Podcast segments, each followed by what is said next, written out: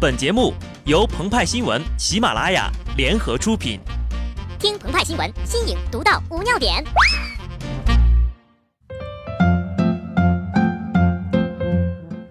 本文章转自澎湃新闻澎湃联播，听众朋友们，大家好，我是机智的小布。你还没带我坐豪华游艇环游世界，没有在两万英尺的热气球上强吻我，没有在铺满玫瑰花瓣的田野里向我求爱，这样我才能做你的女朋友。本以为如此中二的台词只会出现在网剧《万万没想到》中，但万万没想到，现实生活中竟然有厚颜无耻之人，公然对他人进行猥亵。据媒体报道，二月十五号，苏州有一男子在地铁二号线电梯上，趁女保洁员不备，从背后用手掰过女保洁员的脸，实施强吻，约两秒钟后仓皇逃离。目前呢，涉事男子已经被移交警方处理。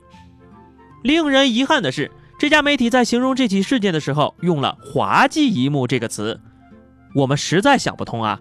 一位五十岁的保洁员莫名其妙的被人侵犯了，着实受惊不小。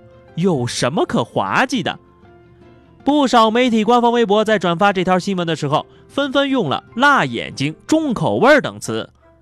鹏鹏和派派建议啊。如果哪位小编眼睛被辣到了，可以试着翻一下白眼缓解一下，一直翻到后脑勺，翻到翻不回来，就再也不辣了。然后我们就要对着新闻中那位男子翻白眼了。据报道，该男子大约三十岁的样子。警方表示，因尚未调查结束，暂时还不能下结论，不排除有精神病的可能。于是，鹏鹏和派派就猜测。该男子在他七八岁的时候，也就是一九九四年，可能看过一部经典的电影《阳光灿烂的日子》，给他留下了深刻的印象。这部电影中给人留下深刻印象的，除了冯小刚扮演的老师在黑板上写下《中俄尼布楚条约》，最经典一幕莫过于夏雨强吻宁静。那一年，二十八岁的姜文导演了这部电影，十五岁的夏雨主演，张一山才出生两年。鹏鹏反复把这场戏看了好几十遍，细细揣摩夏雨当时的心理变化，品味着那个时代的青春躁动。他觉得这样很有劲呐。不知道那位男子把这场戏看了几遍，也不知道他觉得这么做有没有劲。演在戏里的那都是青春，但现实中真的去做了，那就叫耍流氓。但有朋友就问了呀，你们怎么这么确定？该男子一定是看了那一场戏呢。当年呢，陶虹也参演了《阳光灿烂的日子》，但留下心理阴影的呀，可能是宁静。十年后，陶虹又参演了《倚天屠龙记》，这次被强吻的换成了他。唐代诗人元稹曾在诗中如此形容一见倾心的恋人：“鸳鸯交颈舞，翡翠合欢拢。”但是陶虹饰演的纪晓芙，硬是被张铁林所饰演的杨逍。按着狂啃了四十秒啊，那舌头都快伸到别人胃里去了。读过原著的都知道，杨逍对纪晓芙一往情深。纪晓芙去世后，杨逍一生不娶，抚养女儿长大，从浪子转变为慈父。但这场戏下来呀，都不能用强吻来形容张铁林老师的演技了，只能用强啃。杨逍这练的也不是乾坤大挪移，而是吸星大法呀。根据治安处罚法，采取暴力或其他方法强制对他人进行猥亵的，都属于犯罪行为。重点在于，违法犯罪永远也不是被强吻的人多大年纪、做什么的，是男是女。往往有时候，错误的关注点和性骚扰同样令人受伤。这样的逻辑最常见于：谁叫你穿那么少，活该被人骚扰。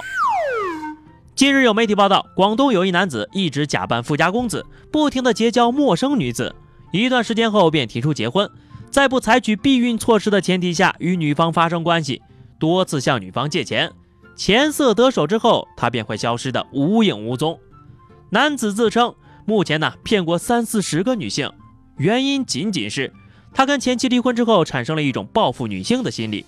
目前该男子因涉嫌诈骗被警方刑事拘留了。上一次我们见到这样的故事呀，还是金庸笔下的大理段王爷。但是段王爷好歹没有心理问题呀，不会为了钱去欺骗他人的情感，他只是花心爱撩浪。谁叫他的一阳指贼厉害呢？那么段正淳最后是什么下场呢？没错，刀白凤为了报复，被延庆太子 NTR 了，生下了段誉。所以呢，有些爱打夜光羽毛球的男同胞，回头是岸吧。但比渣男更恶心的是给渣男洗白的这种行为，受害者自身有没有问题呀？我想是有的，但这并非是他们受害的理由，更不是问题的重点。问题的重点永远是。有人通过违法犯罪侵害他人的利益，比如电信诈骗，比如骗财骗色。所以呢，在看到这些新闻的时候，不要轻易的说出“活该”这两个字，因为我们每个人都无法保证自己永远不会成为受害者。好的，以上就是本期节目的全部内容了。更多新鲜资讯，欢迎关注微信公众号“鹏鹏和派派”。下期节目我们再见吧，拜拜。